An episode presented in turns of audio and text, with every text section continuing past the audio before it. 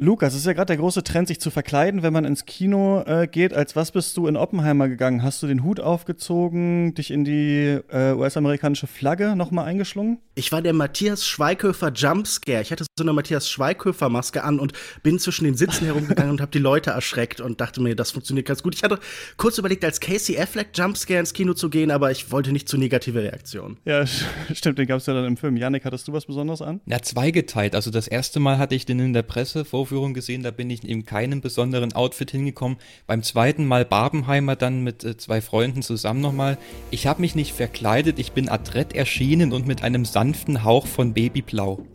okay, wurdest dann selber fast rekrutiert für das Projekt. Ja, ich habe mich auch nicht verkleidet, ich sehe immer Bombe aus.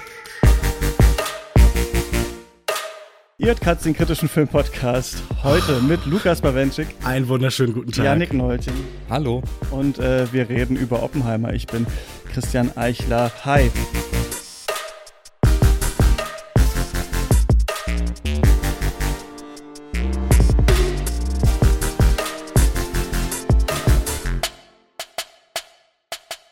Ähm, ja, schön, dass wir über diesen Film sprechen. Lukas, wir kommen ja gerade aus äh, der Tortur des Christopher Nolan Specials. Also nein, es war ein großer Spaß, das aufzunehmen, aber es reicht dann jetzt auch mit Nolan, oder? Wenn wir den jetzt hier besprochen haben. Ich glaube, bei Kulturindustrie, deinem anderen Podcast, da hast du auch schon drüber gesprochen, oder? Dann reicht's. Ja, ich denke, dann kann ich da auch so ein bisschen einen Haken dran setzen. Das sind sicher Filme, über die es auch viel zu sagen gibt. Wir haben das ja selber demonstriert, indem wir fünf Stunden über Christopher Nolan geredet haben. Mhm. Ähm, und ich habe auch das Gefühl, diese Filme wirken so ein bisschen wie ein Knüppel auf den Kopf. Und mhm. je mehr Abstand man von ihnen hat, desto weniger ist diese schiere Überwältigung da. Und ich habe auch das Gefühl, manche dieser Filme schrumpfen jetzt schon wieder so in meiner Wahrnehmung. Gerade Oppenheimer ähm, fühlte sich wirklich so einen Tag danach noch sehr viel größer und imposanter an als jetzt. Und ich habe das Gefühl, manche Fans suchen dann auch den immer wieder neu niederfahrenden Knüppelschlag, um immer in der Verzauberung zu bleiben gegenüber Nolan halt, ja. Ja, ich hatte das gleiche Gefühl tatsächlich mit diesem Film, aber ähm, ja, lass doch einfach mal genau über den den äh, jetzt sprechen, denn wenn man dann, glaube ich, noch mal reinguckt, dann kommt der Knüppel auch wieder zurück aus dem Sack. Äh, Oppenheimer ist der neueste Film von Christopher Nolan. Der letzte äh, war Tenet, haben wir hier ähm, miteinander besprochen. Da wurde Oppenheimer ja schon kurz erwähnt. In Tenet ging es ja darum, dass die Zukunft die Vergangenheit angreift und eine äh, Wissenschaftlerin die ähm, mit an dieser Bombe gebaut hat, die die Vergangenheit zerstören soll, hat sich in der letzten Sekunde gedacht, unlike Oppenheimer, wird in dem Film gesagt, ich steige aus aus diesem Projekt, ich äh, zerschlage den Algorithmus und verstecke ihn in der äh, Vergangenheit. Wenn man das nicht mehr weiß, ja, Internet wird sehr viel geredet, das ist so ein kurzer Satz, der irgendwann fällt, aber als ich ihn jetzt nochmal gesehen habe, fand ich das ganz witzig, äh, das da zu sehen. Hier geht es dann jetzt tatsächlich äh, um Oppenheimer. Christopher Nolan hat gesagt, das ist so die interessanteste Lebensgeschichte, die er je gehört hat, eine der interessantesten Personen überhaupt der Weltgeschichte, der Mann, der als Vater der Atombombe äh, bekannt ist, der der Vorstand war vom Manhattan Project in Los Alamos, äh, der an der Bombe entwickelt hat mit vielen anderen äh, Wissenschaftlern, Physikern, hauptsächlich Männer würde ich sagen, wobei ein paar Frauen waren da auch zu sehen, auf jeden Fall in dem Team. Und äh, genau, diese Bomben sind dann abgeworfen worden auf Hiroshima, auf äh, Nagasaki und danach hat sich äh, Oppenheimer im richtigen Leben oft gegen die Bombe ausgesprochen, vor allem gegen die atomare Aufrüstung in der Welt. Der Film ist wie oft bei Nolan so ein bisschen strukturell untypisch geordnet in zwei, ich finde, er verfällt eigentlich in drei Teile oder sagen wir mal nicht Teile, sondern Ebenen. Er benennt aber davon nur zwei, also einmal Fischen also die Teilung, das ist so die Ebene, die Oppenheimer selbst über sich erzählt in einer Anhörung, wo ihm die Sicherheitsfreigabe entzogen werden soll. Und die andere Ebene, Fusion, ist die, die schwarz-weiß gezeigt wird hier in diesem Film. Also wir haben diese schwarz-weiß-Farbtrennung, die wir aus Memento noch von Christopher Nolan kennen. Das ist die in der ähm, Strauss von Robert Downey Jr. gespielt, der diesem äh, Atomkomitee, dieser Atombehörde äh, vorgesessen hat. Das ist eine Senatsanhörung. Ich glaube, er soll Teil des Senats werden, oder wenn ich das richtig verstanden habe. Und ähm, da geht es auch nochmal um Oppenheimer, also quasi aus der anderen Sicht. Und so kriegen wir zwei Sichten erzählt, aber hauptsächlich in Oppenheimers Sicht erzählen, sehen wir natürlich seine ganze Lebensgeschichte irgendwie. Zumindest ist die auch in Farbe erzählt. Und genau, dann erfahren wir, wie ist er aufgewachsen, nee, nicht wie ist er aufgewachsen, wie kam er eigentlich zur Quantenphysik? Oder wie hat ihn das so besonders beeindruckt, wie wurde er ähm, rekrutiert, wie hat er geliebäugelt mit dem Marxismus, ähm, wie ging dieses Projekt in Los Alamos los, wie wurde diese Stadt aufgebaut, Schule aufgebaut, die Bombe getestet?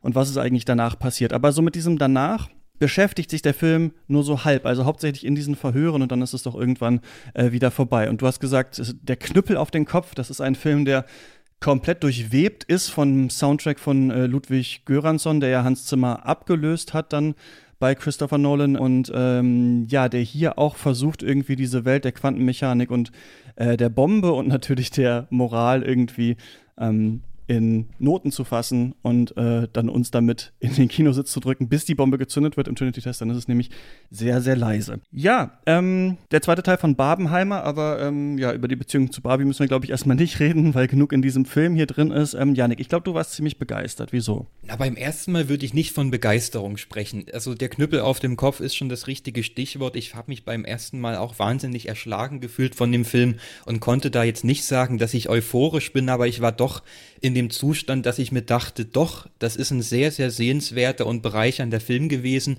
und der hat mich auch sofort beim ersten Mal schon wieder mehr begeistert als seine letzten beiden Filme. Ich habe mich im Vorfeld nicht nochmal durch Nolans Filmografie durchgewühlt, das schien mhm. mir dann doch zu ähm, zu sperrig. Aber sehr viel gelesen hast du, glaube ich, oder? Unterschiedliche Ja, ich habe einiges zu Oppenheimer so. gelesen, genau. Auch dieses Drama von Rainer Kippert, weil ich doch dachte, das ist so jetzt mal der richtige Zeitpunkt, sich mal so ein bisschen einzulesen in diese ganze Geschichte, aber was ich sagen wollte, im Vergleich zu seinen letzten beiden Filmen, mich hat ja dann doch auch gestört, so mit Dunkirk und Tenet, dass das in so eine sehr unfertige Skizzenhaftigkeit abrutscht und dass dieses einerseits der Versuch, das so in so große menschliche Dramen zu fundieren und andererseits aber so ein, ein reines Konzeptkino daraus zu stricken, das ist mir zu sehr auseinandergefallen. Mhm. Ich kann jetzt für mich behaupten, gerade mit Tenet, nach dieser zweistündigen Hasstirade, die wir damals so grob uns von der Seele geredet haben, ich kann mich inzwischen schon mehr mit seinen Stärken anfreunden und mhm, bin so ein bisschen versöhnt mit diesem Film, aber ich habe trotzdem so das Gefühl, nee, also das, das, das stört irgendwie noch. Das geht für mich nicht so ganz auf. Und bei dem Film hatte ich das Gefühl, das ist eine viel rundere Nummer, weil ich hier den Eindruck hatte, dass es eben nicht nur dieses großgedachte äh, Konzeptkino ist, sondern ich habe jetzt den Eindruck gehabt, das ergibt sich aus der Geschichte heraus, das ergibt sich aus der Figur heraus. Und das ist für mich ein sehr innovativer Weg gewesen, dieser, ja, in dem, in der Buchvorlage chronologisch aberzählten Biografie dieser filmisch zu begegnen, das in der Ästhetik zu übersetzen, mit der Montage zu spielen, das in seine Einzelteile zu fragen Fragmentchen, da werden wir dann sicherlich genauer drauf mhm. eingehen. Aber das fand ich einen sehr spannenden Weg, diese Geschichte zu erzählen. American Prometheus, ne, heißt die ähm, äh, mhm. Biografie, auf der das quasi basiert, die Nolan gelesen hat. Und am Anfang haben wir auch dieses äh, Prometheus-Zitat. Also der Film beginnt damit, dass äh, Oppenheimer auf so eine Pfütze schaut auf dem Boden, ähm, wo sich so die äh, kleinen Wellen Wellchen der Tröpfchen überlappen. Also wir sehen so das ist die Quantenphysik natürlich, ne, Welle und Teilchen und sowas und was ist die Wahrscheinlichkeit, da guckt er dann drauf. Dann haben wir äh, die riesige Feuerwalze und da drin steht dann, ähm, Prometheus hat den Göttern das Feuer gestohlen, dafür wurde er an einen Felsen gekettet und bis in alle Ewigkeit äh, gefoltert. Wurdest du hier in alle Ewigkeit gefoltert, Lukas, oder konntest du ihm auch was gewinnen? Nein, so dramatisch ist es nicht. Ich fange mal an mit der Femme au bras croisé, mit der Frau mit den gefalteten Armen, das Picasso-Gemälde, das Oppenheimer in einer, finde ich, sehr schönen Montagesequenz anschaut. Wir merken da nämlich die Kubisten, die äh, in dieser Zeit den Modernismus vorantreiben und die Quantenphysiker, die haben eins gemein. Ähm, sie verstehen die sichtbare Welt als Illusion und um sie darzustellen, brauchen wir neue Mittel, neue Erklärungen, neue Theorien. Der Modernismus ist ja ein Glaube an das Neue, an Fortschritt und auch Nolan weiß, er muss sich so ein bisschen diese Perspektive aneignen. Er braucht ein neues Denken, er braucht eine neue Form, um zu erzählen von dem, was mit Oppenheimer passiert ist. Denn der Schrecken ist ja hier ein unsichtbarer, ein potenzieller, ein zukünftiger. Mein Gefühl war allerdings, er findet keine neuen Formen, sondern nur alten Form, seine Form nämlich und irgendwie ein bisschen vielleicht auch sowas wie das Fernsehen. Manchmal habe ich das Gefühl, Nolan ist ein Fernsehregisseur mit Blockbuster-Budgets, der dreht Aaron Sorkin-Filme geschnitten wie Filme von Adam McKay. Die Nahaufnahme ist hier total zentral. Irgendwie auch ein Mittel, das in gewisser Weise seinen Schock und seine revolutionäre Wirkung ja auch verloren hat, zum Beispiel an Gebrauchsbilder von Netflix und an das Bügelfernsehen.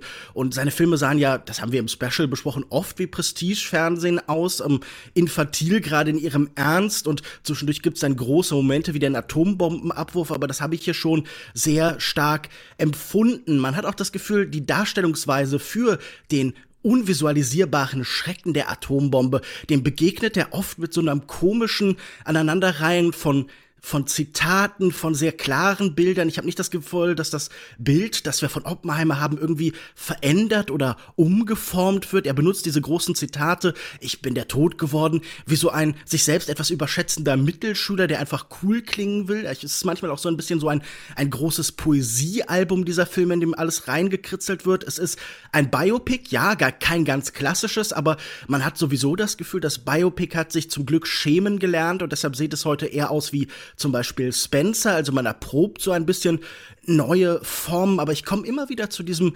modernistisch-kubistischen Gedanken zurück, weil wir wissen ja von den ganzen Theoretikern über diese Bewegung, John Golding oder Edward F. Fry oder so, ähm, dass Kubismus so ein bisschen so dieses Selbstenthaltende der Kunst vorangetrieben hat. Also es wollte nicht mehr unbedingt nur eine Spiegelung der Welt sein, sondern ich auch selbst reflektieren und auf sich zurückwerfen. Und ich habe nie das Gefühl, dass Nolan das in der Wahl seiner Mittel wirklich macht, sondern er wirkt hier auf mich sehr marottenhaft. Sein künstlerischer Gestus wirkt irgendwie schon zu einem Manierismus erfroren. Ich kann nicht so richtig sagen, die unterschiedlichen Ebenen mit ihren Erfahrungen, dass die so weit auseinandergehen, dass die in ihrer Reibung aneinander irgendwas Neues erzeugen. Im Gegenteil würde ich sagen, diese Montage, und damit komme ich dann auch zum Ende meiner komischen Tirade hier, ähm, reduziert Komplexität auf ganz drastische Weise, weil man immer das Gefühl hat, er lehnt uns schon, äh, lehrt uns schon so diese roten Faden zu verfolgen. Er lässt uns gar nicht mehr wie in vielen früheren Filmen vielleicht in Teilen selber puzzeln, sondern ähm, er hat ganz viel Brotkrumen ausgelegt und ähm, jede Ellipse, die geöffnet wird, ist eigentlich nur dazu da, erwartbar und mit Mitteln des klassischen Suspenses wieder geschlossen zu werden. Und davon ablenken tun dann halt eben die Mittel des Überwältigungskino, also wirklich plärrende, laute, aggressive Musik, Editing, das so ein bisschen desorientiert, aber nicht auf eine Weise, die uns irgendwie herausfordert. Also ähm, ich glaube, es gibt viel über diesen Film zu besprechen. Und es gibt auch Aspekte, die ich total gut finde, keine Sorge. Ähm, aber ich habe schon eher einen skeptischen Eindruck. Und ich freue mich auf jeden Fall einfach noch mal positive Meinung dazu zu hören, um vielleicht zu merken, was ich so übersehen habe. Wow, ähm, ich bin zwischen euch, glaube ich. Mir hat das ganz gut gefallen, aber ich finde auch, dass Nolan beschränkt bleibt in dem, was er machen kann. Also ich finde, man kennt ihn nun, man weiß, was so ungefähr seine Mittel sind. Die sind nicht, dass er immer unbedingt einen Twistfilm machen muss. Ich finde auch, die sind nee. nicht, dass er unbedingt so intelligentes Austüftelkino machen muss. Vielleicht ist es tatsächlich ein bisschen hier wie bei der Quantenmechanik. Man sieht die richtige Welt äh, um sich herum herum und versteht sie nur nicht mehr so richtig, weil man jetzt die innerste Welt gesehen hat. Und ich finde, bei Nolans Kino ist es manchmal auch so ein bisschen so, man muss immer irgendwann auf dieser Jagd nach neuen Informationen, aus, auf diesen Thriller-getriebenen Plot so ein bisschen raustreten aus den Filmen und sich eher fragen, was sehe ich denn da im Groben eigentlich, was passiert? Was sind so die Ströme, was sind die Wellenbewegungen, die hier sind? Und ich fand, das war vor allem so ein Film über sein vielleicht stärkster Film über soziale Gefüge, über Politik, den er gemacht hat. Also bei Batman geht es natürlich auch so ein bisschen darum, aber ich finde, hier geht es ganz viel darum, um diese instrumentelle Vernunft, dieses Umzu, dieses immer weiter. Also Nolan kann halt mhm. hauptsächlich einen Heist-Film erzählen oder einen Thriller erzählen. Fast alles, was er jemals erzählt hat, ist ein, ist ein Thriller, ist so ein Kriminalfilm. Es geht immer darum, irgendein Team muss zusammengestellt werden, man muss irgendwas rein. Wir müssen den Zaubertrick rausfinden, wir müssen durch das äh, Wurmloch durch. Wie können wir das machen? Wir müssen äh, in den Traum in einem Traum, wir müssen den Algorithmus irgendwie zusammenbringen, wir müssen die Bombe bauen, wir müssen das Manhattan Project aufbauen. So, wen kennst du denn? Okay, du bist jetzt in dieser Stellung an dieser äh, Universität. Dann ähm, rekrutiert der eine den anderen, dann denkt sich der andere, ah, was ist eigentlich mit Nils Bohr? Was ist eigentlich eigentlich mit diesem? Was ist mit Heisenberg? Was machen die gerade? Ah, okay. Also natürlich ist das ein Wettlauf ähm, äh, gegen die Zeit, aber das ist es bei Nolan ja eh immer. Ne? Also schon Following fängt ja mit der tickenden Uhr an, so der erste Film, bei dem wir merken, okay, irgendwas muss hier passieren, man muss, äh, man muss einbrechen in das Innerste der Menschen. Und ich finde das äh, ein bisschen lachhaft, wenn man das sieht. Also ich finde es schon, dass es, es ist ja nicht in dem Sinne realistisch gemacht, dass man das Gefühl hat, so haben die wirklich miteinander gesprochen, das haben die wirklich gedacht, das waren tatsächlich die moralischen Fragen. Hm. Ich denke, die grundsätzliche moralische Frage zum Beispiel, ähm, hätte man diese Bombe mitbauen sollen, muss Oppenheimer ja in irgendeiner, wahrscheinlich in einem kleinen Gedanken oder einem fünfminütigen Gespräch wahrscheinlich interessanter bearbeitet haben, als, also in seinem eigenen Leben einfach mal, als Christopher Nolan das hier in drei Stunden schafft, finde ich. Aber es ist trotzdem spannend, finde ich, zu sehen, das, was er, glaube ich, uns sagen will, ist uns an die ähm, Historizität und die politische Weltordnung zu erinnern. Ganz, ganz am Anfang, als Oppenheimer verhört wird in der ersten Szene, ähm, wird er gefragt, warum er überhaupt ins Ausland gegangen ist, ne? warum er in Göttingen und sowas zum Beispiel war und äh, in UK. Und dann sagt er, naja, weil ich halt die neue Physik lernen wollte. Und dann wird er zurückgefragt, na, aber wir haben doch hier in Berkeley das beste Physikinstitut der Welt. Und dann sagt Oppenheimer, ja, weil ich das mit aufgebaut habe. Ne? Also diese Idee, dass Dinge natürlich historisch entstanden sind, dass es historische Einbettungen gab von diesen ganzen Geschichten. Das ist was, glaube ich, was er hier stark machen will, dadurch, dass er dann sagt, dann wechselt es in den Kalten Krieg. Äh, und dann sind auf einmal ganz andere Sachen wichtig als vorher, als man die Nazis äh, besiegen wollte. Und das ist was, was ich schon auch immer im Werk von Nolan erkenne, diese Frage, woher kommt eigentlich die Idee, woher kommt eigentlich das, was wir im Kopf haben, was ist so die Genese dieser ganzen Sache. Das fand ich nicht schlecht und jetzt, wo ich mich mehr damit beschäftigt habe, mit Quantenphysik und so und auch nochmal reingeschaut habe in den Film, erkenne ich auch noch mehr Ebenen da drin, die ich beim ersten Mal nicht gesehen habe. Ich finde es halt schon ein überwältigender Film.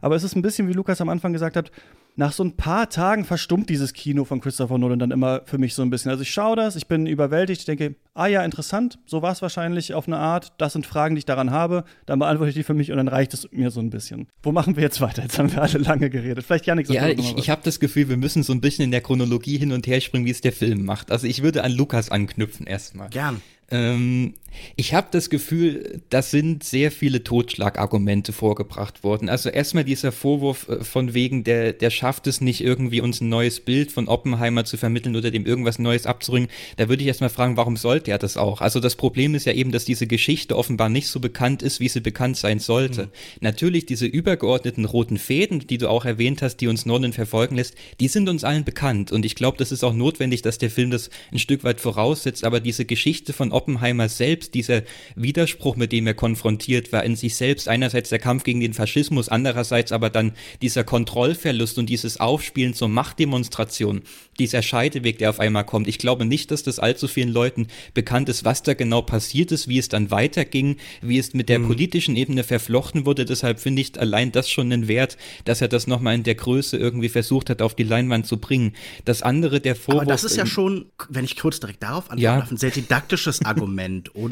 Ich habe das Gefühl, warum sollte er was Neues dran finden? Ja, warum sonst einen Film drehen, wenn man nicht irgendeine Form von nicht Novität findet, aber einen irgendwie anderen Blick? Also warum sollte man dann nicht einfach die Wikipedia-Seite lesen oder sowas? Klar, man könnte sagen, er wirbt dann für ein Thema, aber ich finde, unterrichten und beibringen, das ist nun in diesem Fall die Aufgabe von vielleicht, ja, einem ne Schulprogramm oder so. Also was steht in den Lehrplänen? Aber das ist nicht die Aufgabe von Christopher Nolan. Und ich glaube, da könnte er seine Zeit sinnvoller verbringen, wenn das das Argument ist. Es geht ja, also ähm, dieser, dieser Punkt, man kann einfach Wikipedia-Artikel lesen. Natürlich kann man sagen, man kann auch, man kann auch einfach die Biografie von Kai Bird äh, lesen. Mhm.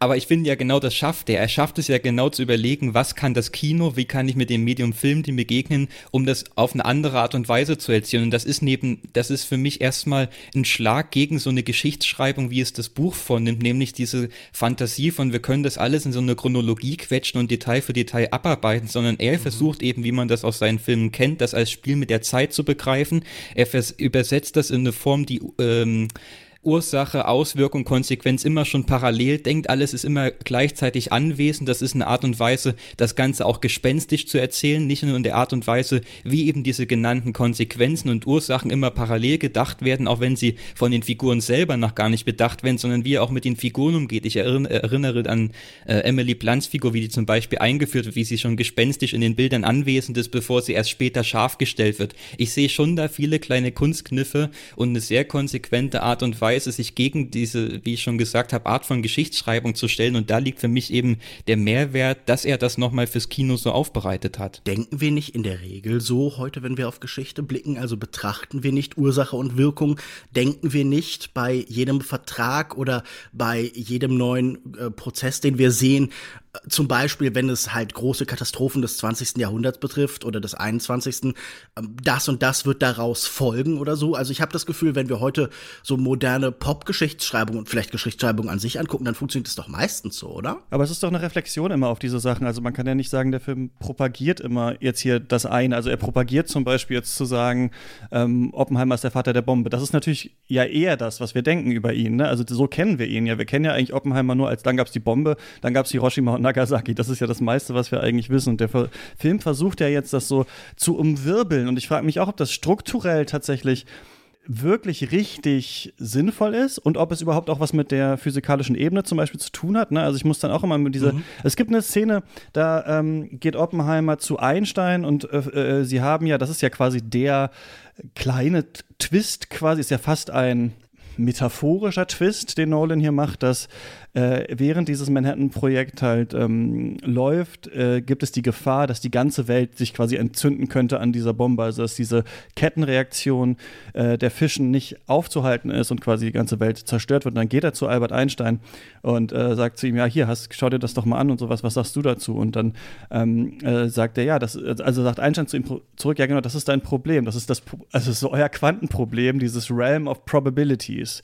Und das ist ja was, was Nolan schon bei Tenet so ein bisschen mit anlegt, diese Frage, so was können wir überhaupt über die Zukunft wissen? Der Grusel bei Tenet ist ja, also wenn wir immer überlegen, so, ja, wir können ja noch was machen gegen die Klima. Wir haben ja die Zukunft in der Hand. Wir können ja zusammenarbeiten quasi an dieser Klimakrise und so weiter. Aber bei Tenet wird uns ja quasi gesagt, ihr werdet das aber nicht gemacht haben. Also ihr werdet nicht daran gearbeitet haben. Mhm. Sie wird kommen, jetzt greifen wir zurück an, quasi so durch diese Sachen. Und hier geht es um diese, ja, diese Frage der Wahrscheinlichkeit, was hätte man wissen können und was nicht. Und irgendwie finde ich es ironisch, weil man guckt sich das so an und der Film hat ja eine krass ironische Ebene irgendwie, wenn wir auch über Oppenheimer nachdenken. Er ist ja auch zum Meme geworden und so weiter. Gerade hat einer der Angehörigen von ihm gesagt, naja, also diese erste Szene, in der er den Apfel vergiftet, das stimmt aber nicht. Es, there's no record, dass er vers versucht hat, jemanden umzubringen. Und man denkt sich, naja, er hat 200.000 Menschen umgebracht. so, ne? Aber gleichzeitig, ja, ich sag mal, der Film wirbelt halt diese Frage auf, finde ich, die ganze Zeit. Wo wäre der Ausstieg gewesen? Wie hätte der Ausstieg ausgesehen? Können wir das moralisch nachvollziehen, dass wir sagen, gegen die Nazis wäre das Zünden der Bombe legitim gewesen, um diesen Krieg zu äh, beenden. Was ändert sich dann danach? Also offensichtlich sehen wir das ja, weil manche Leute sagen, es ist eine Verherrlichung des Bauens dieser Bombe und von den USA. Und dann dachte ich so, also wir wissen ja alle, dass die Bombe unglaublich schlecht ist. Und jetzt ist, mhm. wirbelt der Film halt die Frage auf, finde ich, dass man so da durchgeht und sich fragt, wo wäre der Weg nach außen gewesen? Und dadurch, finde ich, unterscheidet sich auch Oppenheimer so ein bisschen von den anderen Nolan-Figuren, die normalerweise sind die so wie Oppenheimer, aber diese lange nachträgliche Tragik, ohne diesen Weg es noch umzudrehen, die haben wir eigentlich hier nicht, sondern der verhallt eigentlich in diesem, in diesem Gefühl. Ja, und um nochmal ganz kurz einzuhaken, sorry, dass ich nicht direkt daran anknüpfen kann, ähm, also weil Lukas gesagt hat, denken wir nicht immer so, na offenbar ja nicht. Also diese Oppenheimer-Geschichte ist ja das Paradebeispiel, dass die Menschheit eben oftmals nicht so denkt. Und das, äh, also dass man nicht vielleicht tatsächlich von Ursache und Wirkung ausgehen muss, sondern tatsächlich eher vom Begriff der Konsequenz. Und was Christian meinte, das würde ich auch unterstreichen. Also diese Frage, wann wäre da der Ausweg gewesen? Wäre der Ausweg notwendig mhm. gewesen? War dieser, äh, dieser Bombenbau überhaupt noch notwendig irgendwann. Das ist doch ganz spannend, dass der Film uns das nochmal zeigt. Und ich meine, also natürlich muss nicht immer dieser, didaktische Wert so ähm, als Wert an sich gelobt werden, aber ich meine, es geht doch allen Filmschaffenden erstmal darum, irgendwas zu zeigen, auf irgendwas hinzuweisen, egal welcher Natur das ist. Und ich meine, das jetzt Nolan vorzuwerfen, dass er uns diese Geschichte erzählen will und, und uns ein Bewusstsein schärfen will und ein Bewusstsein schaffen für das, was damals passiert ist, was die Welt nun mal bis heute auf eine drastische Art und Weise formt. Stichwort Schreckgespenst. Ich habe es auch da nochmal ähm, erwähnt. Diese, dieses Schreckgespenst der äh, atomaren Apokalypse was nun mal bis heute als Drohmittel eingesetzt wird. Also darauf nochmal zu schauen, wie ist das entstanden, ich finde nicht, dass man das dem Film als Vorwurf machen sollte. Nee, das ist ja auch kein Vorwurf. Ich glaube, der Vorwurf ist, dass er da oft bei stehen bleibt und dass er nicht weitergeht. Ich finde das, was bei Christian angesprochen wurde, ganz interessant, weil ich mich ja wirklich gefragt habe, so, wie kann man den Horror des Potenzials darstellen, des Möglichen, des Kommenden? Weil das mhm. ist ja, glaube ich, auch, was er versucht. Er verweist permanent, ich glaube, das klingt auch in deinem Begriff des Gespenstischen an, auf etwas Abwesendes mhm, hinzuweisen, mhm. etwas irgendwie halt auch Verdrängtes.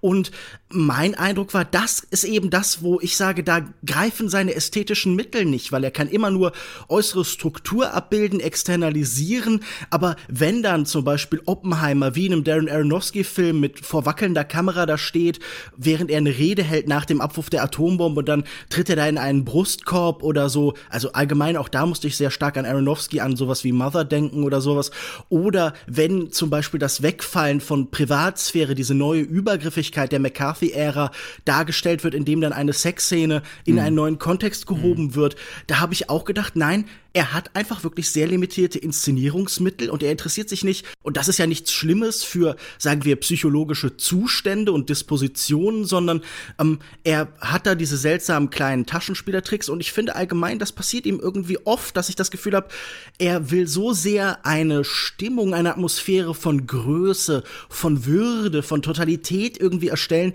die er dann selber torpediert mit ehrlich gesagt so ein bisschen ungelenken, fast peinlichen Szenen. Also um jetzt nicht zu sehr drauf rumzutrampeln, vielleicht nur ein paar, ähm, diese Präsidentenkarikatur, die wir da irgendwann sehen, mhm. die wie aus einem Scary Movie-Teil wirkt, äh, gespielt von Gary Oldman, ganz furchtbar. Ähm, ich finde allgemein, es ist eine der großen Stärken dieses Films sicher die tollen Charakterdarsteller, die in großen Mengen zusammengefercht werden. Also ich glaube wirklich, der hat da so eine so Wagenladung von denen irgendwo abgefangen.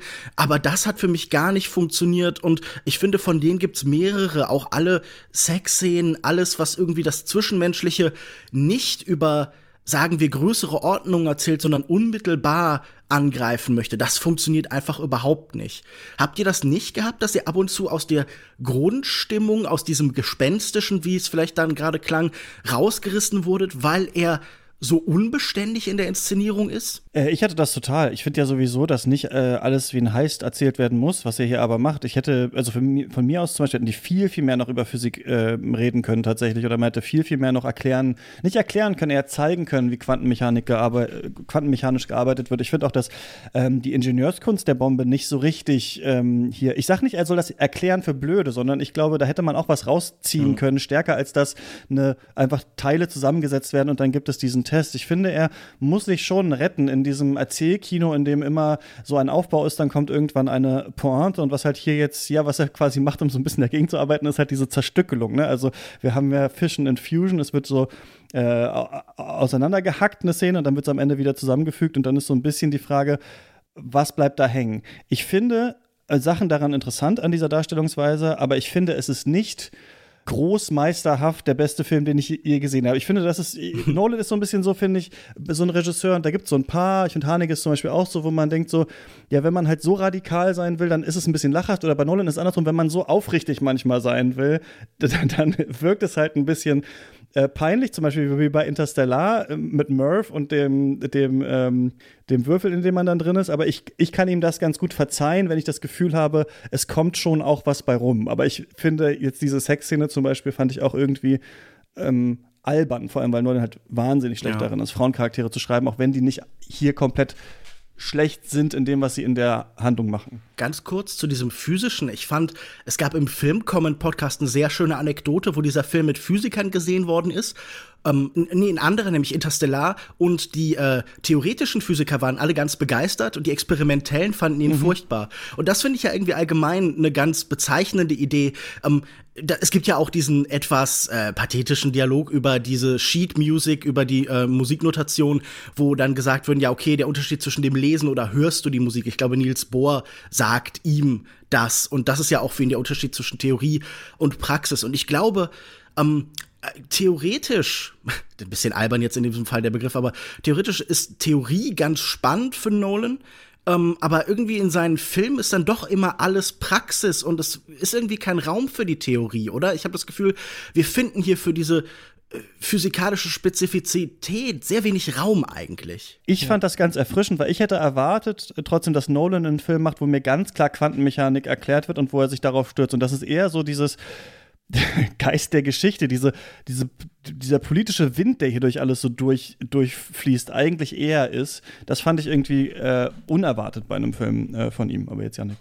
Er ist und bleibt ein populärer Filmemacher. Das ist einer, der einerseits so eine Überforderung kreiert, der so eine äh, gesteigerte Geistesgegenwart kreieren will, der mit der physischen Überwältigung spielt. Auch der Soundtrack wurde von Lukas schon erwähnt der aber trotzdem nicht allzu abstrakt versucht zu werden. Also natürlich ist da nicht allzu viel Raum für Theorie, für physikalische Sachen. Ich hätte auch tatsächlich gedacht, dass er da noch viel weitergeht. Ich habe zum Beispiel nach diesem Film nicht so ganz verstanden, wie die Atombombe eigentlich funktioniert, aber gut, nee, das nur am oder Rande. was genau Oppenheimer eigentlich physisch so ähm, gemacht hat zum Beispiel. Ne? Mhm. Also man, das finde ich auch ganz interessant. Ja, also theoretisch könnte man sagen, eigentlich, äh, da bleibt er ein bisschen im Klischee, dass wir wissen, okay, er war der Vater der Bombe, aber er lädt es halt auf mit sehr vielen ja. weiteren Fragen, die wir haben, die mhm. ganz interessant er, sind er ist halt wieder diese Nolan-Regisseursfigur, oder? Wie in Inception halt das Team gesammelt wird, ist auch er mhm. so Nick Fury oder so und sammelt halt das Team um sich rum und er ist ja auch wirklich auf komische Weise hier in diesem Fall eher so ein Verwaltungsbeamter, äh, die er später dann so nervig findet, als halt jemand, der durch seine Individualschöpfung so besonders viel tut, zumindest so wer dargestellt wird. Allgemein finde ich irgendwie, musste ich öfter an Marvel denken. Also wenn dann jemand wie John F. Kennedy so in so einem komischen Nebensatz so erwähnt wird, da mhm. haben ja viele drüber geschrieben, das ist so ein bisschen Marvel-mäßig und ja, ähm, ich glaube, das sind Kinos, die sich doch weniger fremd sind, als man immer behauptet halt, ja. Ich würde noch mal, wenn wir schon sagen, der geht weg von dieser Theorie, sondern hin zur Geschichte, ich würde noch mal stark machen, dass ich das äh, keineswegs irgendwie schlecht finde, sondern einen absolut legitimen und konsequenten Schritt und ähm, also auch um auch da nochmal auf die Montage zurückzukommen, also diese Art und Weise, wie da mit Beschleunigung und Stillstand gespielt wird, wie alles um diese Explosion letztendlich kreist, wie da der Film zum Stillstand äh, kommt. Ich finde das einfach wahnsinnig spannend umgesetzt und eine geeignete Form dafür gefunden und ähm, weil Lukas auch schon am Anfang so gesagt hat, das ist eigentlich ein TV-Regisseur. Äh, natürlich liegt der Vorwurf nahe, erstmal zu sagen, na gut, das sind eigentlich drei Stunden lang nur sprechende Gesichter, aber ich würde in dem Fall doch dagegen argumentieren und sagen, na, aber wann sieht man es schon mal, dass dass diese sprechenden Gesichter so kunstvoll inszeniert sind. Ich finde heute von heute mal hat es grandios geschafft, wie auch schon in Tenet, der auch, das ist mir jetzt aufgefallen, auch schon wahnsinnig stark mit diesen Nahaufnahmen von Gesichtern mhm. arbeitet und gar nicht so viel diese ganz großen, totalen oder riesigen Set-Pieces eigentlich lange Zeit aufmacht. Und ich finde, der hat es so gut drauf, das in, auf eine Art und Weise einzufangen, dass wir genau darüber nachdenken können, wo kommen wir hier den Figuren wirklich nahe, wo werden bewusste Grenzen gezogen. Und ich meine, dieser Vorwurf, auf den auch wir jetzt schon so latent immer wieder zugesteuert gesteuert sind, so wenn es um das vielleicht manchmal peinliche der, peinliche der zwischenmenschlichen Beziehungen geht. Ich meine, das ist jetzt auch wieder so viel diskutiert worden in all den Texten, dass er der Figur nicht nahe kommt. Und dann frage ich mir, ja, also was genau soll er denn dann nahe kommen? Also sollen wir hier in, in Richtung Melodram gehen, dass wir uns dann noch mehr einfühlen können, das Ganze? Also ich finde das doch äh, in dem Fall eine Art, auf eine Art und Weise beruhigend, dass er eben sich nicht darauf eingelassen hat, uns jetzt melodramatisch und mit vollster Zuneigung und Empathie in dieser Märtyrergeschichte schwelgen zu lassen, als die er das Ganze mhm. inszeniert, sondern dann doch mit bestimmten Grenzen und Distanzen trotzdem arbeitet. Und ich meine, alleine diese Art und Weise, wie wir dann auf diese Atomexplosion blicken, dass das so ein ja, ein Naturschauspiel wird innerhalb des Films, das aber in seinen Auswirkungen und Konsequenzen, auch da haben wir wieder dieses Stichwort, so dermaßen abstrakt bleibt für die Augen, durch die wir das Ganze beobachten. Und das fand ich einfach als Statement so beängstigend und verstörend anzusehen und so auf mich selbst zurückwerfend im Moment, in dem ich das da gesehen habe, auch in der Stille, in der das dann inszeniert ist, inszeniert ist, bis dieser große Knall kommt, das fand ich doch sehr beachtlich und ich, dieser Vorwurf von wegen, der würde die Opferperspektive aussparen und das Ganze dadurch mhm. verharmlosen und ja, jetzt ist das gut. wieder ein Film über so große Männer, die, mit denen wir da mitleiden müssen, da würde ich sagen, nee und selbst wenn es das wäre, das hat trotzdem den ganzen, einen großen Wert, sich mit dieser Frage, die da verhandelt wird, mit der einzelnen Verantwortung gegenüber der Welt äh, doch legitim, das Ganze so zu erzählen. Finde ich auch. Also ich finde, das ist genau, diese Debatte muss man, glaube ich, nicht jetzt so groß äh, führen. Nee.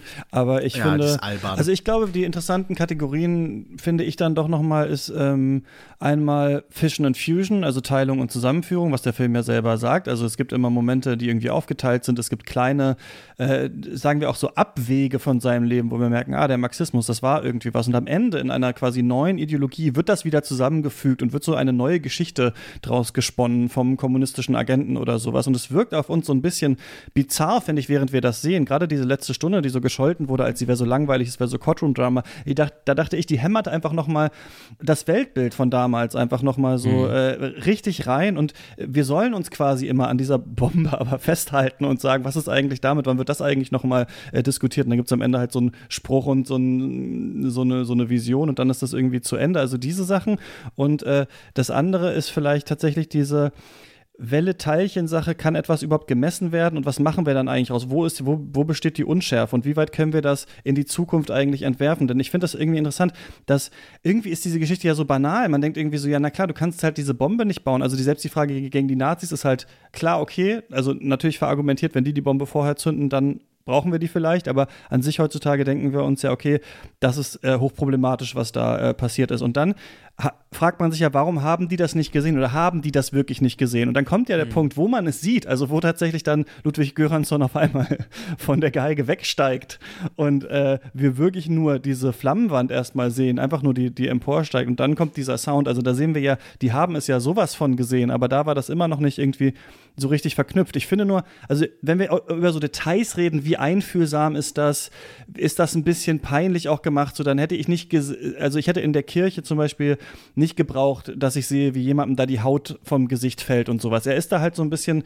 dann ja einfältig so in seinen Mitteln. Aber die Fragen werden schon aufgeworfen, finde ich. Ich weiß noch nicht, ob sie interessant wirklich bearbeitet werden. Also ob wir aus diesem Film ja. rausgehen und jetzt so denken, nee, Oppenheimer hätte das nicht wissen können, wie das ist. Oder sagen, doch hätte er. Also ich finde, das ist so ein Film, ich finde, der halt so nach und man, der will mal hier ran, will mal daran, ne, kritisiert dann Nolan, wie hat das gemacht. Also ich finde, das ist so ein Diskurs aufwerfen, so, aber ich finde irgendwie, diese tatsächliche philosophische Frage, wo wäre der Ausweg gewesen, so, er hat für mich jetzt keine super interessante Antwort darauf gefunden. Er hätte, es, man hätte aber sich einen viel radikaleren Film, na, man hätte sich einen viel radikaleren Film zum Beispiel vorstellen können, viel, der viel zynischer zum Beispiel auf Oppenheimer schaut und sowas, ne, der nicht mhm. auch schon dieses Genie aber erzählt, halt, was dieser Film halt schon macht. Ja, ja, das ich, ist natürlich immer so, ein, so, eine schwierige Frage. Ich meine, gerade bei so großen Blockbuster-Kino, das diskutieren wir immer wieder. Also, was wird da tatsächlich verhandelt und sollte man sich nicht doch ab und zu mal festlegen? Aber ich finde, ich weiß nicht, also ich, ich will ja trotzdem nicht, dass er mir das auf eine Art und Weise so herunterbricht und beantwortet, weil es gibt nun mal keine klassische Ja, Nein und gut-böse Antwort auf diese Frage, bis auf die Tatsache, dass wir uns darauf einigen müssen,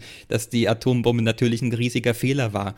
Ähm, also keine Ahnung, ich, ich, ich sehe nicht das als, als Vorwurf, dass der Film sich da jetzt nicht festlegen will. Also das, das, das soll ja. er ganz gerne mir überlassen und ich finde dann doch, dass er eben, wie du schon gesagt hast, auf eine Art und Weise nachhalt, die es mir leicht macht, das so hinzunehmen wahrzunehmen, wie er es eben erzählt. Er hat vielleicht keinen neuen Gedanken dann, also der einem so dabei dann kommt. Ne? Er muss sich nicht festlegen, aber ja, achso, nee, die andere Sache, interessante noch, Form.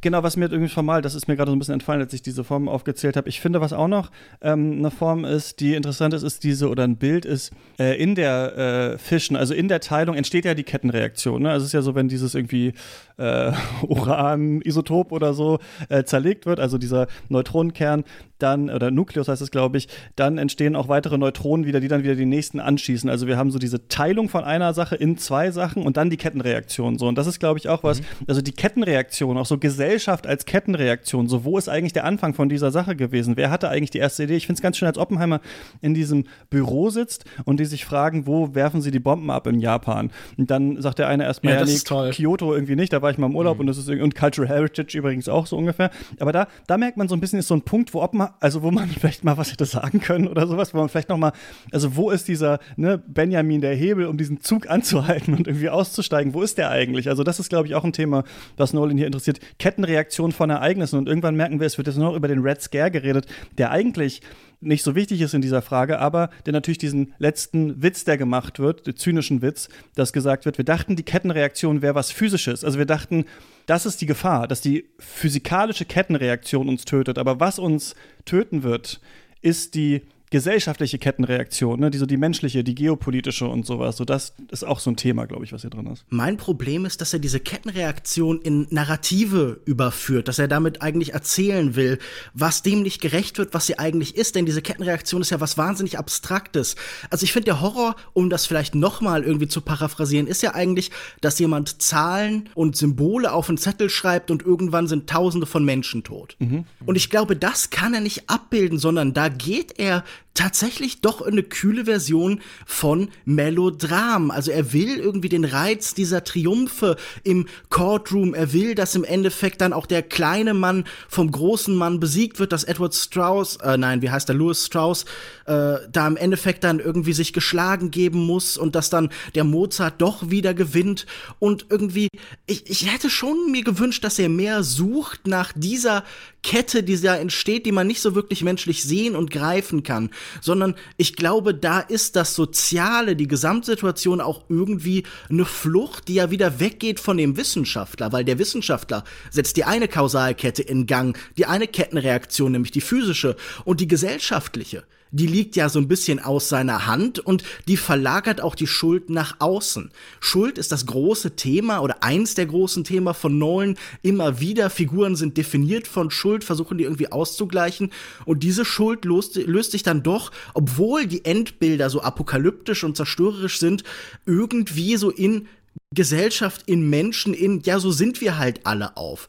Und wie schon auch angedeutet, ja, dieses Moralische interessiert mich jetzt eigentlich gar nicht so furchtbar. Also zu sagen, da müssen wir noch ein paar Japaner zeigen, okay, aber das in irgendwie halt in diskursives Material zu übertragen. Christian sagte das gerade schon ganz richtig. Es gibt einen Moment, wo das sehr schön gelungen ist, wo wir sehen, wie absurd und wie willkürlich Imperialismus ist, wie sehr ähm, er einfach festlegt, was jetzt dann auf einmal im besonderen Wort rettbar ist und was eben ja, Leben ist, das einfach verloren gehen kann, was einfach reine Strategie, was einfach Gesamtplanung ist. Aber das ist ja eine ganz andere Form von Abstraktion, als sie eben der Physiker erlebt. Und diese Verwandlung finde ich halt so ein bisschen schade, weil ich glaube, da liegt der große Knackpunkt, da liegt der Schmerz und da liegt der Horror. Und so schaut man dann woanders hin. Aber dieses Festhängen in diesen zwischenmenschlichen Konflikten und dieses Courtroom-Drama und wer hat dagegen wen intrigiert und so weiter und dieses ja eben nicht den Schritt zu gehen in diesen, in diesen, in dieses abstrakte Grauen, in die Massenvernichtung, Apokalypse, was auch immer. Also ist nicht aber genau das, was Nolan letztendlich vorführen will. Ich meine, also auch da ihm jetzt zu versuchen, den Galgenstrick draus zu drehen, das finde ich auch nicht so wirklich überzeugend, weil letztendlich das mhm. ja die Pointe des Films ist ein Stück weit. Also dieses eben nicht in der Lage sein, so abstrakt zu denken, was sind, was sind die Konsequenzen dessen, was wir da eigentlich tun, sondern wir verharren die ganze Zeit in diesen ideologischen Kriegen, die Nolan ja nur noch schon öfter in seinen Filmen auf die eine oder andere Art und Weise thematisiert und inszeniert hat, dass wir da die ganze Zeit drin festhängen und eben nicht aus der Haut kommen, äh, uns wirklich mal Gedanken zu machen, was haben wir da eigentlich gemacht, was schlummert da unter der Oberfläche. Ich glaube, das ist doch genau das Produktive, was der Film auch leisten kann. Nolan hat selber über Oppenheimer irgendwie ähm, gesagt, dass das die große Tragik seines Lebens ist, dass er eigentlich ähm, im Nachhinein oder in einem Interview mit Brian Cox war es, ich glaube, Brian Cox hat ihm diese Frage gestellt, aber ähm, es ging dann auf jeden Fall äh, darum, dass im Nachhinein das vielleicht zu niedrig gehängt wird, was dann aus dieser Katastrophe bei Oppenheimer für ein Abrüstungsgedanke quasi äh, rausgekommen ist. Ne? Also dass quasi dann das Politische dann, dass er dann ja so irgendwie weggesperrt wurde so ein bisschen oder dann, ähm, dann abgesägt wurde und sowas. Das ist ja auch so eine Frage, die der Film irgendwie aufwirft, aber halt nicht. Also ich hätte gedacht, so ein klassisches Biopic hätte sich sehr viel diesem äh, Kampf von Oppenheimer danach gewidmet, ne? Also wie er dann irgendwelche Reden hält und wie wir ihn dann sehen, mhm. wie er gegen die Bombe spricht und sowas. Das spart Nolan alles aus. Und das fand ich trotzdem irgendwie auch ganz stilistisch sinnvoll, glaube ich, sich eher so auf den Zeitgeist zu konzentrieren, der da ist. Aber genau, das sieht Nolan auch als eine der, der Tragödien, quasi so ein bisschen das also ich meine, bei Prometheus und dem Feuer, das Feuer ist ja wirklich jetzt was Gutes, was wir bekommen haben. Ne? Bei dieser Bombe, ja, Atomkraftwerke auch funktionieren auch durch Fischen, äh, die Sonne durch Fusion, ich glaube, Fusion ist man dran, das irgendwie zu bauen, so, ne? Also eventuell ja, trägt ja auch dieses Bild, aber ähm, es ist schon, ja, auch ein bisschen schief. Feuer ich finde die nur gut. Aber ja. Stimmt, ja. Ich wollte auch sagen, es brennen ab und zu auch Sachen nieder. Das ja. ist schon, Flammenwerfer ist auch gefährlich. Ähm, ich finde, und da würde ich gern bei Yannick anschließen, diese politische Dimension, ich sag einfach gar nichts mehr. so. ja, ich würde gerne noch mal auf Flug. Ich würde gerne noch mal auf Janik. Nein, tut mir leid, ich wollte da dich auch nicht so ausmanövrieren, ja, als wenn wir hier selber irgendwie im Courtroom oder. An, ja, also ich bin, ich bin hier der Strauß in dieser Runde. Ich, ich, mag, ich mag die Idee, dass, dass wir immer auf den antworten, der gerade nicht gesprochen ja. hat. Und einfach, also das ist, finde ich, sehr Nolan. Das ist sehr, sehr wie bei Nolan, ja. Das ist sehr Nolanhaft. Nein, ähm, da, ich dachte nämlich, okay, das ist natürlich klar, er überführt das dann alles in diese politische Dimension. Ähm, ich glaube aber auch die kann er in ihren Eigenheiten nicht so richtig erfassen, weil er ähm, und da muss man dann vielleicht doch wieder zu den großen Männern, zu den Great Man Theories irgendwie zurück, doch immer sehr solipsistisch vorgeht. Ich habe das Gefühl, er erkennt keinen inhärenten Schrecken in diesen Hetzjagden, in diesen Hexenjagden und dem Antikommunismus, sondern er erkennt das nur als spezifische Hinwendung gegen das große Originalgenie Oppenheimer. Denn er hat ja auch mit diesen ganzen Kommunisten da irgendwie jetzt ehrlich gesagt nicht unbedingt Sympathie, wenn die jetzt alle weggesperrt werden. Ja, vielleicht ist das ärgerlich, wer weiß. Ähm, aber er schildert ja, die eine auch bringt als sich doch um oder wird umgebracht und das wird schon als sehr äh, tragisch bezeichnet. Es ist so ein bisschen so ein Horrormoment fast, oder? Inklusive schwarzem Handschuh, da sind wir wirklich dann fast so in, im Giallo-Modus oder so.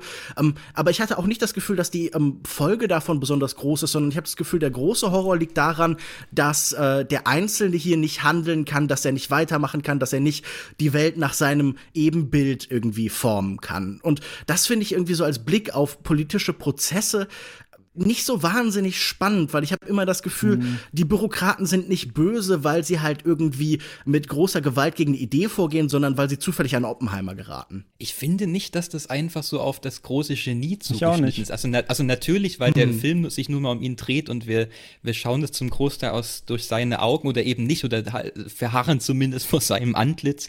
Ähm, aber ich meine, der Film macht doch ganz deutlich auch diesen Kipppunkt, nämlich vor dem Atomtest, wenn es darum geht, die Nazis haben kapituliert und was ist jetzt mit den Japanern? Und mhm. dann setzt sich eben Oppenheimer dafür ein, nö, wir werfen das ab, weil er eben damals diese naive Vorstellung hatte, wenn wir das einmal so als Machtdemonstration inszenieren, ja. dann beenden wir alle Kriege. Und ich meine, aber ich, ich finde den auch im, diskreditiert für Nolan halt Genies nicht. Ich finde, das ist ein wichtiger Faktor, mhm. oder? Mm, ja, aber die, aber die Kritik ist auf jeden Fall angelegt durch dieses Obsessive, ja. Das finde ja. find ich auch, aber ich habe das Gefühl, er ähm, er hat schon einfach eine ästhetische Faszination mit dieser Atombombe. Und ich dachte halt an sehr anderen Filmen wie The Wind Rises, wo es letztlich darum geht, da war das Argument für den Bau von Waffen in gewisser Weise, in Zerstör auch ähnlicher Zerstörungskraft, ähm, dass sie eine große Schönheit haben, dass sie eine Eigenschönheit haben. Und das ähm, kann man dem Film auch anlasten. Und ich habe das Gefühl, das ist bei Nolan in irgendeiner Weise auch so, oder? Die Atombombe hat schon auch einen Wert, weil sie hier einen ästhetischen Wert von Erhabenheit, von Überwältigung irgendwie irgendwie abbildet. Also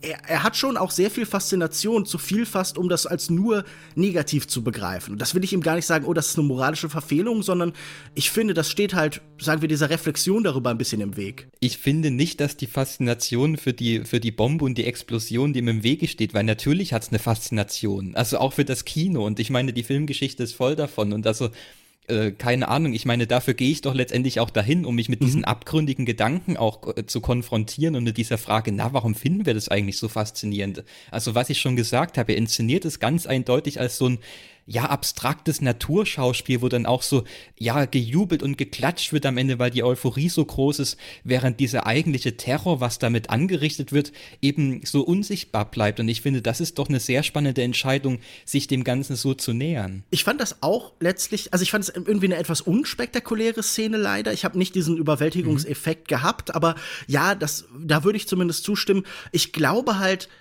und das ist halt die Frage, die man dann immer stellen kann. Also kann dieses Spektakelkino, ein Kino, das eben auch von, von Größe, von Monumentalität irgendwie lebt, also von der Obsession mit dem Bild an sich kann es auch eben Bilder finden dann für das, was eben daraus folgt, für diese Abstraktion, mhm. weil ich finde, es ist kein abstraktes Bild, es ist ein sehr konkretes und es wird noch konkreter, indem wir die Wirkung auf die einzelnen Leute sehen. Ich finde das sehr schön gemacht. Also wenn Benny Safdie dann lächelnd und mit Sonnencreme dem entgegenblickt, dann finde ich das irgendwie einen tollen Moment. Ich frage mich halt einfach nur, ob die Obsession mit dem großen Einzelbild nicht die Suche nach dem Abstrakten, nach dem, was man nicht darstellen kann, nicht irgendwie so ein bisschen unterläuft und ob das hier nicht Christopher Nolan auch passiert ist. Ich weiß gar nicht, ob man da, ja, ich, Nolan ist für mich kein guter Regisseur, um da mit einem Mikroskop ranzugehen, so ein bisschen an seine Sachen und das so einzelne Szenen. Also ich glaube, er ist ja auch Pragmatiker, so er ist, ähm, er macht die Sachen immer in der Zeit fertig, die irgendwie dafür vorgesehen ist. Er ist niemand, der sich so, obwohl das alles so durchorchestriert ist, immer aufhängt daran, dass jeder Dialog perfekt gesprochen ist oder so. Deswegen hilft es ihm natürlich, wenn er krasse A-Lister so dabei hat. Ich weiß nicht, ob ich, ob ich immer viel mehr rausziehen kann aus diesem Film als diesen groben Blick und dann so ein bisschen informierteren äh, Blick noch und habe noch nicht so ganz verstanden, was du genau jetzt von. Also ich glaube nicht, dass, dass er jetzt. Nee, anders. Ich finde, er hat für seine Verhältnisse einen eher unerwarteten äh, Film gemacht, weil es so mhm. viel ums Politische geht, weil es so viel irgendwie rauszoomt, weil es so viele verschiedene Figuren gibt und Charaktere, weil man wirklich das Gefühl hat, er verfilmt hier eigentlich Gerichtsprozesse und so. Ich finde den Film recht in dieser Form abstrakt für ein Mainstream-Publikum, dass, also Brüder. man versteht ja wirklich ja, ja. die Hälfte der Zeit eigentlich gar nicht, was die reden. Das, was ich nur sagen würde, ist, so wichtig ist es halt auch nicht, weil es immer noch ein Christopher Nolan-Film ist, wo man ein bisschen auch rauszoomen kann. Ähm, das fand ich irgendwie beeindruckend. Aber es stimmt, er hat jetzt nicht für mich hier ein Bild gefunden, wo ich sagen würde, das ist ein neues, äh, das ist ein neues Bild für die atomare Bedrohung zum Beispiel oder sowas. Ich glaube, was er halt wieder versucht, wie auch bei Tenet, ist, dass er in der Form der Erzählung versucht, uns nochmal von der Sache zu berichten, um die es eigentlich geht. Bei Tenet die Zukunft greift an, also haben wir die äh, temporale Zange und hier, es geht halt um die Kettenreaktion und deswegen sehen wir ganz viele aufgespaltene einzelne Szenen, die dann am Ende in die Katastrophe führen. Aber es ist nicht das Eleganteste, was ich je gesehen habe. Ja. Ich würde auch nicht sagen, dass er so ein großes, gigantisches Bild findet, das sich so einbrennt oder so einen markanten Gedanke, der mir jetzt für immer im Gedächtnis bleiben wird. Aber ich finde, der Reiz dieses Films besteht eben darin, dass alles so ein bisschen zusammenkommt und ich glaube, das ist wie ich schon am Anfang auch angedeutet hatte, das ist das erste Mal, dass Nolan für mich wieder seit langer Zeit so einen Film gemacht hat, wo ich das Gefühl habe, da fließt alles auf eine sehr organische Art und Weise zusammen. Das ist für mich eben jetzt nochmal die Montage, die Art und Weise, wie da mit Rhythmus und Tempo, mit Stops gespielt wird, die Art und Weise, wie die Musik und die Geräusche damit reinspielen, die Art und Weise, wie die Geschichte strukturiert wird, wie versucht wird, Geschichte in ihrem Verlauf und ihre, ihre, ja, Achronologie anders zu begreifen, anders auf Film zu bringen, anders im Kino Leute damit zu konfrontieren. Also das rechne ich dem hoch an und ich würde auch sagen, das ist zwar ein Nolan-Film mit all seinen typischen äh, Zutaten und seinen Gedanken, äh, Gedank, Gedankengängen an die Art und Weisen heranzugehen, aber ich finde gerade dieses Spiel mit der Großaufnahme ist doch absolut was Neues, wenn man so auf seine letzten Filme schaut. Also das hat er doch noch nie auf die Art und Weise so kunstvoll, würde ich auch sagen, auf die Reihe bekommen, diese Blickwinkel eben dann doch bewusst zu verengen, auf die Gesichter, auf die Person zuzuschneiden, das ist für mich ein, ein großes Statement in dieser Geschichte. Deshalb, ich ich habe so das Gefühl, wir reden alle drei so ein bisschen daran vorbei, was wir so uns von diesem Film erhofft haben, was er ist, was er vielleicht nicht ist. Aber ich denke, in einem Kritikpunkt, wo wir uns vielleicht äh, treffen können, und da würde ich dann tatsächlich an Christian anknüpfen von vorhin, mhm. ist dann eben dieser Gedanke des Mythos. Das ist was, Egal. wo ich mir nach äh, zwei Sichtungen immer noch nicht ganz sicher bin, was ich davon halte, mhm. weil natürlich dieses, dieses übergroße, monumentale, was wir jetzt auch schon oft erwähnt hatten in Nolans Filmen, da, da bin ich mir auch nicht so ganz sicher, ob das dem so angemessen ist, weil letztendlich wird das Ganze aufgebläht und in so eine Parallele des Tragischen gedrängt, wo das Schicksal immer schon feststeht und er, er schafft es ja auch, uns das formal zu vermitteln, eben diese Überwältigung, dieses Hinweggefegt werden von der Geschichte, von diesen menschlichen Göttern. Aber dann würde ich doch sagen, naja, aber trifft dann tatsächlich diese antike Mythos und Tra äh, Tragikgedanke, während wir es mit diesen allzu menschlichen Sachen zu tun haben, die eben nicht mit irgendwas, mit irgendeiner größeren Ebene in Verbindung Verbindung stehen. Deshalb, das ist was, wo ich tatsächlich auch sagen würde, wenn ich einen Kritikpunkt ausmachen wollte, dann wäre es dieser. Hm. Ja, die Sehnsucht nach dem Mythos ist auch immer so ein bisschen die Sehnsucht nach dem Überzeitlichen, oder? Man versucht da mhm. so die Essenz des Menschen in irgendeiner Form zu finden in Mythen, ist mein Eindruck. Und ich habe das Gefühl, das geht Nolan oft so, dass er eigentlich eher so the big picture, es sind ja auch große Filme, die er da irgendwie immer macht. Und ich glaube, bei etwas, das hier so sehr nach dem ganz Kleinen, nach dem Quantenphysischen, nach dem dem Quantum irgendwie ähm, sucht, ist das vielleicht nicht die, die richtige Herangehensweise, immer in der Totale zu drehen.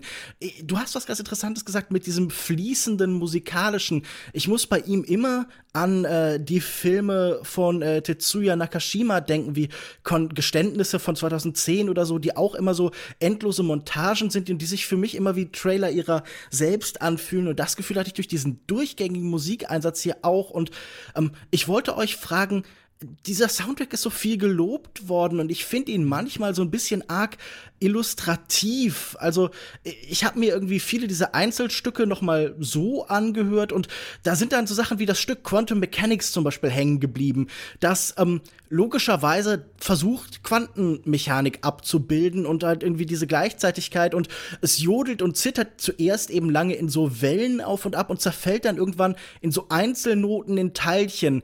Ähm, aber diese Gleichzeitigkeit wird gar nicht so richtig erfasst, sondern es wird so nebeneinander gesteckt. Und ich finde auch die Musikstücke zu einzelnen Figuren, wie zum Beispiel zu Groves, dem Matt Damon-Charakter, da hatte ich das Gefühl, die äh, sind halt genauso komplex wie diese nicht sehr komplexen Figuren. Also jemand wie Groves ähm, ist dann erst so eine Sammlung von so drohenden Einzelgeräuschen aus der Ferne und dann gibt so repetitive Klaviermuster, so Keyboard-artige Melodien ähm, und so eine große Beständigkeit. Also das ist so die Solidität, die dieser Mensch ausstrahlt. Es gibt hier und da so kleine äh, Bewegungen so in Richtung so Musik konkret, also mit so nachhallenden Geigernzählern oder auch irgendwie so ganz langweilige Pathos-Ideen äh, wie, keine Ahnung, American Prometheus ist einfach so eine traurige Violine, so eine Elegie. Ähm, hat euch der Soundtrack gefallen? Ich fand ihn an manchen Stellen schon so ein bisschen schlicht. Es ist sehr vergleichbar mit Dune und da liegen Göransson und Hans Zimmer doch sehr eng zusammen. Ich finde, hier kommt gerade ein Krankenwagen vorbeigefahren. Quantenwagen. Genau, der Quanten. Gott. Das war der Quantenwagen. Genau. unsere Wellen zurück, ja. Das sind zwei Komponisten, ja. wo wir jetzt nicht sagen können, die sind jetzt sonderlich groß darin, so im Wagnerschen Sinne so Leitmotive zu komponieren oder so große Melodien, die was sehr Prägnantes in sich tragen, sondern das sind in erster Linie illustrative Klangteppiche, wie Lukas es mhm. schon gesagt hat, die ich mir persönlich jetzt nicht sonderlich gerne anhöre ohne den Film, aber die perfekt mit dem Film zusammen äh, ja funktionieren und da ihr Versatzstück bilden.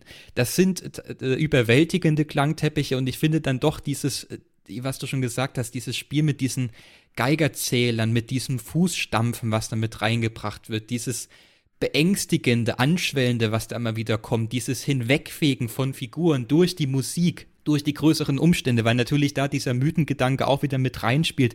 Ich finde, das hat doch seinen Wert innerhalb des Films und ich ich kann mich auch darauf einlassen, genau wie ich mich bei Dune darauf einlassen kann, dass es eben vor allem darum geht, so eine auf den Körper einzudreschen und so eine physische Erfahrung zu kreieren. Ich meine, das, das hört sich immer so wahnsinnig totalitär an und man fragt immer bewusst, naja, muss ich mich dem wirklich aussetzen oder kann man nicht auch die Emotionen auf eine andere Art und Weise erzeugen? Aber dann würde ich doch inzwischen fragen, naja, warum sollte man das? Also warum soll ich mich nicht mit dem konfrontieren können, mich mit dem aussetzen können, dieses Performative, was dieser Klangteppich nun mal birgt in, in Kombination mit den Bildern und der Montage, also deshalb finde ich den schon gelungen für das, was der Film auch an sich in seiner Struktur macht. Ich bin da einfach gar nicht mehr so energisch, glaube ich, das überhaupt so zu diskutieren, dieses Überwältigungskino. Ich habe jetzt gemerkt, nach dieser ganzen Besprechung von Barbie und Mission Impossible und diesen ganzen Nolan-Filmen und Oppenheimer, dass ich wirklich so dachte, so, ich glaube, das ist gar nicht so mein Ort, das Überwältigungskino, überwältigt zu werden von irgendwas, so im Kino da noch sowas um, zu lernen, jetzt aus dem, aus dem besonders lauten Ton oder sowas. Ich kann es eher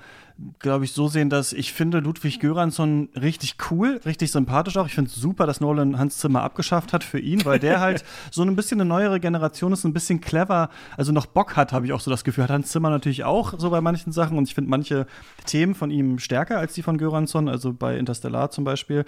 Aber äh, bei Göransson ist es halt so, und ich glaube, so sehe ich halt auch Nolan und so ist auch heute von heute mal bestimmt drauf. Nolan liest halt ein Buch über Oppenheimer und denkt sich, geil, das habe ich mir schon immer gedacht, da habe ich total das Interesse dran. Er, hat, er traut sich halt zu, und, also ich finde, während man den Film guckt, ist man schon erstaunt, wie viel da geredet wird, was alles erwähnt wird und so weiter. Also Nolan traut sich zu, so einen riesigen äh, geschichtlichen Abriss zu machen über diese ganzen Sachen und will das halt gleichzeitig mit etwas durchwirken. Dann geht er halt zu Göransson und die äh, Kollaboration ist ja nicht, dass äh, Göransson nur das Skript liest oder sowas, sondern dass die immer gemeinsam dran arbeiten. Also dass er ihm erstmal so ein bisschen was davon erzählt, dann gibt es das Skript, dann äh, komponiert er schon mal ein bisschen, dann zeigt er Nolan was, dann schmeißt Nolan das wieder raus. Dann ist es, meinte Göransson halt so, hat es, dass er jeden Freitag diesen Film guckt, mit seiner neuen Musik schon drüber und sie hat richtig so daran feilen. Ich glaube auch, das ist wie so ein ja, so, so ein Projekt, da wird halt dran geschraubt, da wird gesagt, hier brauchen wir noch mal ein bisschen mehr Zittern und hier brauchen wir das und ja, diese, diese Kettenreaktion funktioniert ja nur bei Atomen, die irgendwie dann so zerfallen. Ne? Das muss ja alles so im Zerfall befindlich sein. Ich finde, dieser Soundtrack hat so was angenehm, so stotterndes, dass man nie so das Gefühl hat, wann geht's jetzt eigentlich los? Ich,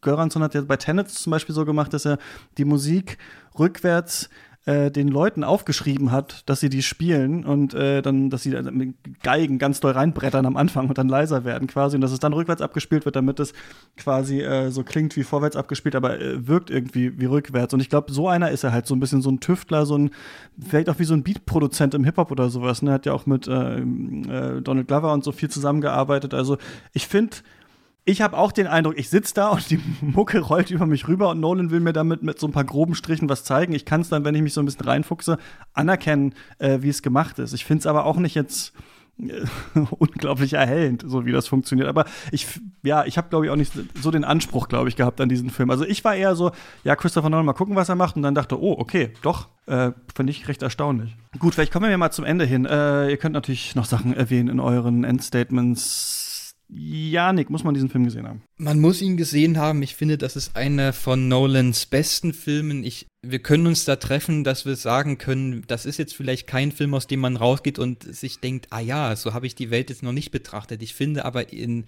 sehr spannend in seiner Art und Weise, auch das habe ich jetzt schon mehrfach gesagt, wie man für diese spezifische Geschichte eine sehr spezifische filmische Form finden kann, wie man diese Form in größere Bahnen lenken kann, vielleicht zu große Bahnen, darauf können wir uns auch einigen, aber ich finde doch, das ist ein sehr bemerkenswerter Film, der mich im positiven Sinne überwältigt hat. Und ich werde mir den auch ein drittes Mal ansehen und kann nur sagen, doch, den muss man in diesem Jahr gesehen haben. Lukas. Ich weiß nicht, ob es ein bemerkenswerter Film ist. Es ist einer, den man bemerkt hat, der kaum zu übersehen war. Genauso groß wie das Getöse des Films ist das Getöse der Marketingmaschinerie um Barbenheimer. Und ich glaube, ein Faktor, in dem ich mich einfach auch ein bisschen störe, ist, wie alle Geschütze hier aufgefahren werden, wie wieder das Kino gerettet werden muss und ähm, wie jetzt natürlich auch dieser, dieses Wochenende, das wir gerade erst hinter uns gelassen haben am Kino, ähm, jetzt langfristig Konsequenzen haben wird. Mal sehen, ob da auch äh, ein Nolan, wie er vielleicht hier irgendwie gelesen worden ist, äh, als Figur, die sich in diesem Film widerspiegelt, auch da sich irgendwie fragen muss, was habe ich da damals mit Barbenheimer gemacht? Denn äh, ich, es gab mhm. ja auch die Interpretation, es ist ein Film darüber, was Nolan zum Beispiel mit dem Superheldenkino in die Welt gebracht hat. Ich habe auch zwei Texte gelesen, in denen es darum ging, äh, dass es so eine Art, so seine amerikanische imperialistische Politik äh, langsam ihm dämmert, dass das fragwürdig war und das irgendwie da abgebildet wird. Das habe ich jetzt alles vielleicht nicht so explizit gesehen. Ich würde sagen, man muss ihn nicht sehen und ähm, man hört ja sowieso, weil die Filme so laut sind, vom Kino von draußen alles Notwendige mit. Hm. Weiß nicht, ob es wirklich Marketingmaschinerie um Barbenheimer gab. Das scheint ja ein, äh, also ich, da hatte Nolan, glaube ich, nicht so sonderliches Interesse, aber es kommt ihm jetzt, glaube ich, sehr äh, zugute. Und auch bei, selbst bei Oppenheimer habe ich eigentlich gar nicht so viel Marketing mitgenommen. Ähm, ich finde, ähm, ja, man muss den gesehen haben. Ich finde, das ist einfach ein guter Debattenbeitrag und Debattenaufwurf, den Nolan hier macht, so wie er das oft gemacht hat. War Tenet der interessanteste Film zur Klimakrise? Nein, aber er war eine interessante neue Aufwerfung der Fragestellung. Und ich finde, hier ist es auch wieder so. In diesem Film geht es darum, wann können wie moralische Entscheidungen getroffen werden, wie ist der Einzelne in Strukturen eingebunden, was ist die Logik dieser Strukturen, unter anderem die instrumentelle Vernunft. Dadurch ist das auch natürlich so ein bisschen ein ähm, nochmal Kommentar zu zur ähm, Dialektik der Aufklärung. Und dann, wie verändern sich diese Strukturen eigentlich über die Zeit in politischen Gebilden? Und ich finde, da, wenn man ihm jetzt so einzelne Zeilen vorwirft, wie da eine Person mit einer anderen redet, dann kommt man eigentlich nicht ganz an den Kern dran. Der Kern ist ja eigentlich das. Und was Nolan auch noch versucht, und deswegen, ja, ist er so ein bisschen so ein so ein alter, aber jung gebliebener studentischer Filmemacher. Er denkt sich halt dann, ah, und worum ging es um die Atombombe? Also versuchen wir das mit Bildern der Quantenmechanik zu erzählen. Aber diese Quantenmechanik sehen wir nicht, sondern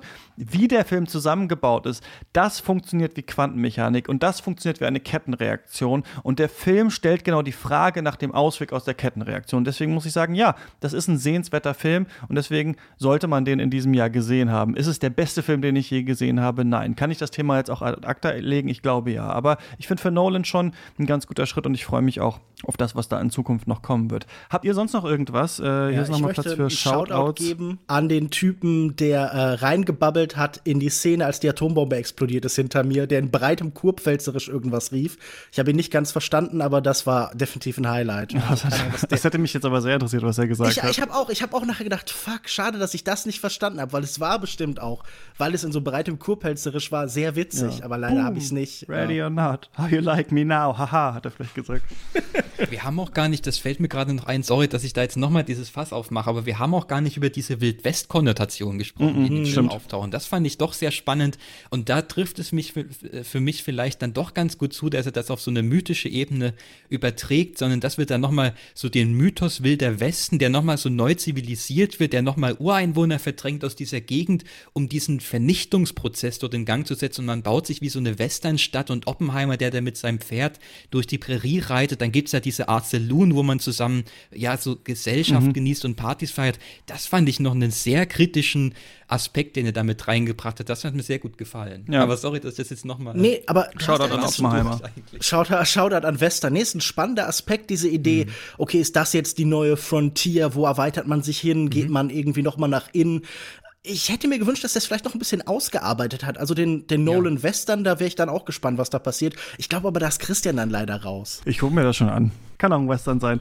Ähm, ja, was schaute ich out? Äh, Nochmal unser Nolan-Special, das haben wir ja ähm, hier schon erwähnt, aber ich will natürlich noch einmal sagen, wenn ihr uns noch länger, also Lukas, mich und Christoph, über Christopher Nolan ähm, reden hören wollt, könnt ihr das machen, steadyhaku.com slash cuts ist die Adresse. Ähm, wenn ihr uns unterstützt, dann kommt ihr da rein. Janik, hast du noch irgendwas? Irgendein Film, irgendwas, wo du sagst, hier, kannst du das Buch empfehlen, American Prometheus? Hat das nicht irgendwie 700 Seiten oder so? Äh, ja, ich kann es empfehlen, aber der Film ist besser, mhm. ähm, weil ich dieses chronologische Erzählen schrecklich finde in, zu, für Stimmt. den Stoff. Ansonsten kann ich äh, werben für Artischock. Da gibt es ein Special zu Oppenheimer mit vier verschiedenen Texten zum Film, vier mhm. Perspektiven. Ich habe eine dazu beigesteuert und ich werbe nochmal für Talk to Me, auf den habe ich schon letztes Mal hingewiesen. Der läuft jetzt im Kino, dieser Horrorfilm von den Filippo-Brüdern. Auch über den habe ich bei Artischock geschrieben, wer da mal reinlesen will. Das ist ein, ein, sehr interessanter Horrorfilm über so Lebensrealitäten von Generation Z und dieses Spiel von Social Media, Sucht, Inszenierungsdrang, alles kommt da rein in diesem Spiel mit der Hand, über die man Kontakt zu Toten aufnehmen kann. Also das ist ein,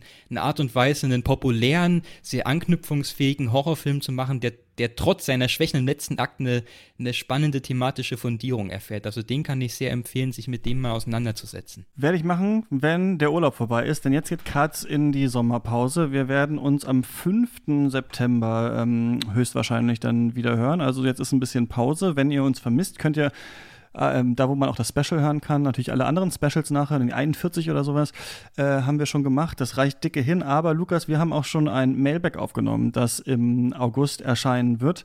Auch, also hinter der Paywall die ganze Version, irgendwie dreieinhalb Stunden oder so haben wir da Fragen beantwortet. Und es gibt aber auch noch eine kleine äh, Version mit Instagram-Fragen, kleinen Teaser, der kommt im regulären Feed und dann, genau, hören wir uns ähm, danach wieder. Und ich werde, glaube ich, nicht einmal ins Kino gehen jetzt im Monat. Ich freue mich ein bisschen, ein bisschen die äh, Akkus wieder aufladen. Vielen Dank, dass ihr beide ähm, mit mir äh, über diesen Film gesprochen habt. Sehr ja, gerne. Sehr gerne. Danke. Und wir hören uns nach der Sommerpause wieder. Macht's gut. Ciao.